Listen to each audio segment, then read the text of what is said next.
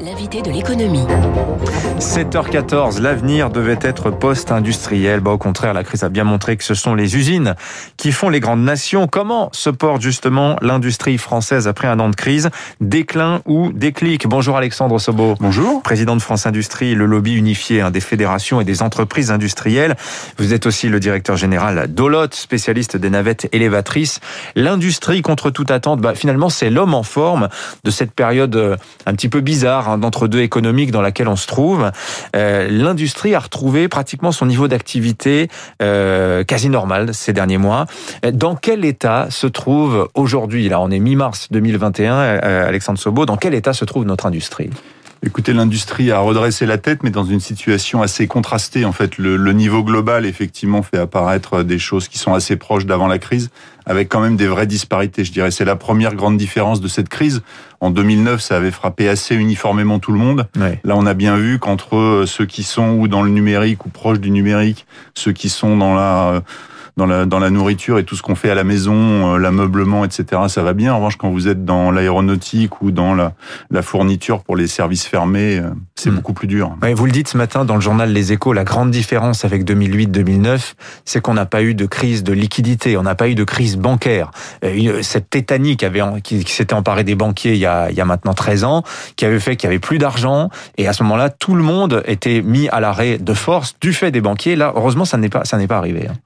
Hein. Quand on se souvient de 2009, il y a un moment, les gens qui avaient de l'argent le gardaient, donc on payait plus ou très difficilement ses fournisseurs, on prenait plus de risques, on prenait pas de, on faisait pas, on faisait plus d'investissement. Les mmh. banquiers, avec la crise qu'ils connaissaient, prêtaient de façon très très parcimonieuse. Là, on voit bien que l'ensemble des mesures qui ont été prises ont permis de continuer à irriguer l'économie. Donc le crédit interentreprise a continué à fonctionner, le crédit interbancaire, les prêts, tout ça a permis effectivement à la situation de rester gérable, en tout cas vu de l'industrie qui avait beaucoup souffert de ce phénomène en 2009. Alors conjoncturellement, on a vu c'est reparti globalement pour l'industrie, et ça c'est une très bonne nouvelle. Alors maintenant, il y a le diagnostic sur l'état général de l'industrie, et là je vous avoue que c'est un petit peu difficile de se faire une idée entre d'un côté un, un François Bayrou qui nous dit il y a quelques semaines l'appareil de production français est dans une situation critique. On a des mots quand même qui sont extrêmement forts. De l'autre côté, un gouvernement qui dit ben non, écoutez, le temps de la reconquête industrielle est venu. Alors, au milieu de tous ces mots, Alexandre Sobo, quel diagnostic, vous, qui êtes un professionnel, qui êtes un expert, qui connaissez l'état des, des, des, lieux, qu'est-ce que vous pouvez nous dire? Bah, Je dirais que les deux ont raison. C'est-à-dire que l'industrie, on l'a laissé se dégrader pendant presque 30 ans, oui. euh, sans beaucoup réagir. Les premières vraies mesures, c'est autour du pacte de responsabilité, du CICE, puis de la transformation en baisse de charges et des mesures fiscales du début du quinquennat Macron. Donc, mmh. Comme toujours, l'industrie étant dans le temps long, les effets positifs de ces premières mesures, on l'a vu avec une courbe qui a arrêté de se dégrader. Maintenant, il faut rester dans une dynamique positive pour que l'industrie redresse la tête, surtout à un moment où la crise a montré que sans industrie, pas de souveraineté, pas d'indépendance, pas de capacité à répondre à une crise sanitaire de cette ampleur. Donc, euh, il y a eu dégradation et euh, c'est incontestable sur une période longue cette dégradation est enrayée, il faut maintenant le plus vite possible reprendre la courbe de la croissance de l'industrie en France pour mmh. s'en sortir. Alors évidemment, il y a la question fiscale. La baisse des impôts de production fait partie des éléments positifs euh, pour vous, je suppose.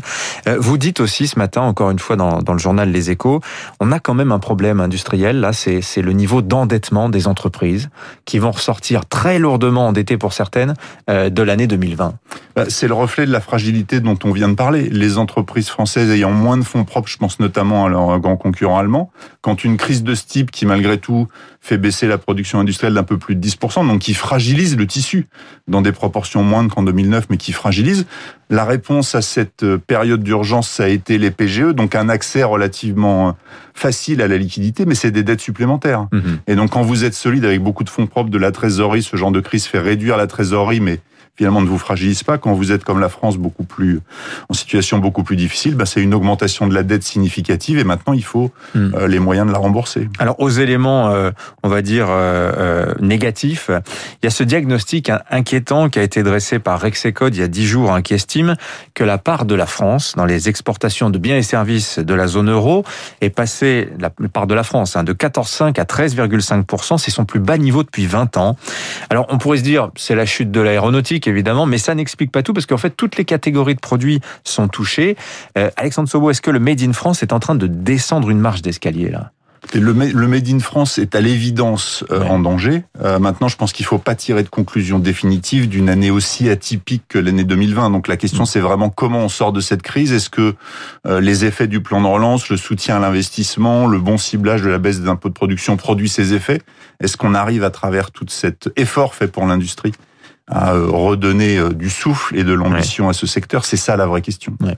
Il y a la question aussi des pénuries hein, qui se multiplient euh, en ce moment. Alors de, de métaux, on parle beaucoup évidemment des semi-conducteurs, euh, des matières premières plastiques. Est-ce que euh, il y en a d'autres de ces pénuries dont on ne parle pas? Et est-ce que ça va peser, vous pensez, pour la, pour la reprise euh, cette année? Bah, Ça dépend à quelle vitesse elle se résorbe. Encore une fois, dans l'industrie, quand ça ralentit, ce qui a quand même été le cas l'année dernière pour les raisons qu'on connaît tous, mhm. euh, les industriels baissent les cadences, réduisent leur capacité de production, réduisent leur stock, tout le flux aval avec euh, les distributeurs et les revendeurs aussi réduisent ses stocks pour faire face à la crise. Donc, quand ça repart assez fort, ce qui est le cas depuis la fin de l'année dernière avec une sorte de vent d'optimisme qui souffre de la liquidité, un peu d'optimisme, l'idée que le vaccin va régler la question, euh, ça repart vite. Et quand ça repart vite dans un tissu qui a été en basse activité avec peu de stock, forcément ça tire. Hmm. Le vrai enjeu, c'est est-ce que cette période est résolue à l'été?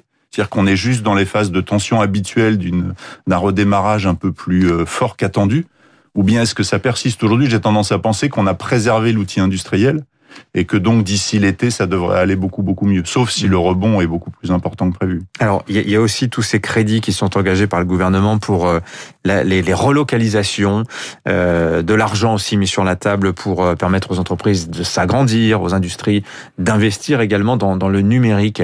Est-ce que ça fonctionne? Est-ce que vous constatez vous un un mouvement comme ça rentrant en direction de la France, euh, d'industriels qui disent bah oui finalement euh, je vais rouvrir une site en France, je vais agrandir un site en France, euh, parce que j'ai tiré des leçons de la crise, savoir que tout mettre à l'étranger c'est quand même risqué. Hein. Bah, la première chose qu'il faut constater, c'est que le tissu industriel français, donc les gens présents en France, ont répondu présent avec plus de 14 000 dossiers déposés, 12 000 retenus, des guichets et des lignes de, de crédit budgétaire qui ont été entièrement consommés et qui ont donné lieu à une rallonge annoncée par le Premier ministre il y a quelques temps. Donc il y a manifestement une envie de faire, une envie de faire mieux, de faire numérique, de faire innovant, de faire vert. Et c'est là-dessus euh, qu'il faut s'appuyer pour que le rebond se produise. Maintenant, mmh. il faut bien voir à quelle vitesse ça avance cas, le, démarrage est bon. Hmm. Est-ce que, d'ailleurs, euh, dans cette logique-là, on sent qu'il y a une tentative de reconstitution vraiment d'une forme d'État stratège hein?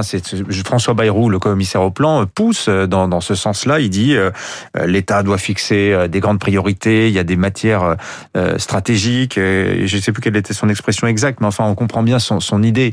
L'idée qu'un c'est à l'État de fixer le cap. Est-ce que vous, ça vous pose un problème, Alexandre Sobo bah, Ça dépend de quoi on parle. En l'occurrence, tout le plan de relance, toutes les priorités qui ont été mises sur la table par le gouvernement, elles ont été largement discutées et partagées avec les industriels mhm. que France Industrie représente depuis plusieurs années. Et c'est parce qu'il y a eu partage entre ce qui était possible de faire, quelle était notre vision des enjeux, qu'on a construit quelque chose d'adapté. Je ne pense pas que quelques personnes dans un bureau loin du monde puissent définir tout seul les mhm. priorités. Donc c'est dans cet échange. L'État a des moyens, les contraintes de marché ne font pas tout. Maintenant, si on travaille pas ça avec les industriels, on va, on va atterrir sur des priorités qui seront pas les bonnes. Voilà. Justement, en parlant de priorités, il y a un sujet qui, est, qui monte très fort en ce moment et qui commence à faire parler, notamment aux États-Unis.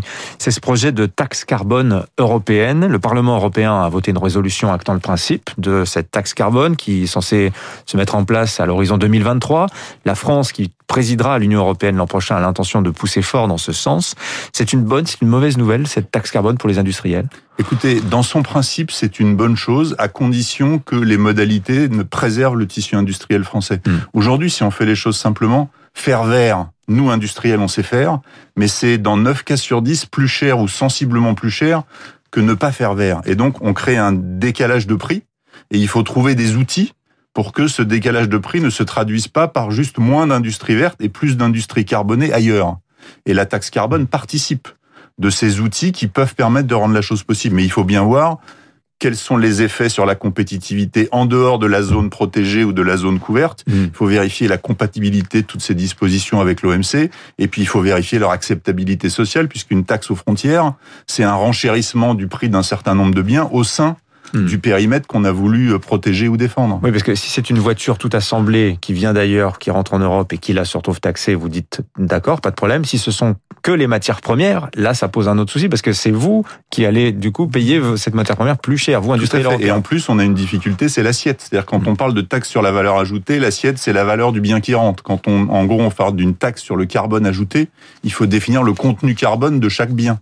Et là, on s'aperçoit que pour une matière première, pour un, tube d'acier ou autre, on y arrive assez bien comme vous le disiez, pour une voiture ou pour un téléphone, ça peut être beaucoup plus compliqué. Et donc c'est toute cette mécanique qu'il faut finir de bâtir. Et donc si sur le principe on le regarde positivement, hmm. on sera très vigilant à ce que les modalités ne fragilisent pas l'industrie européenne et française en particulier. Voilà, John Kerry pour les États-Unis s'est dit vendredi préoccupé de la taxe carbone européenne. Ça va être un sujet très chaud sans doute dans les mois qui viennent. En tout cas, merci d'être venu nous voir. Alexandre Sobo, le président de France Industrie au micro de Radio Classique ce matin. Merci, merci à vous. À vous. 7h25 les titres de la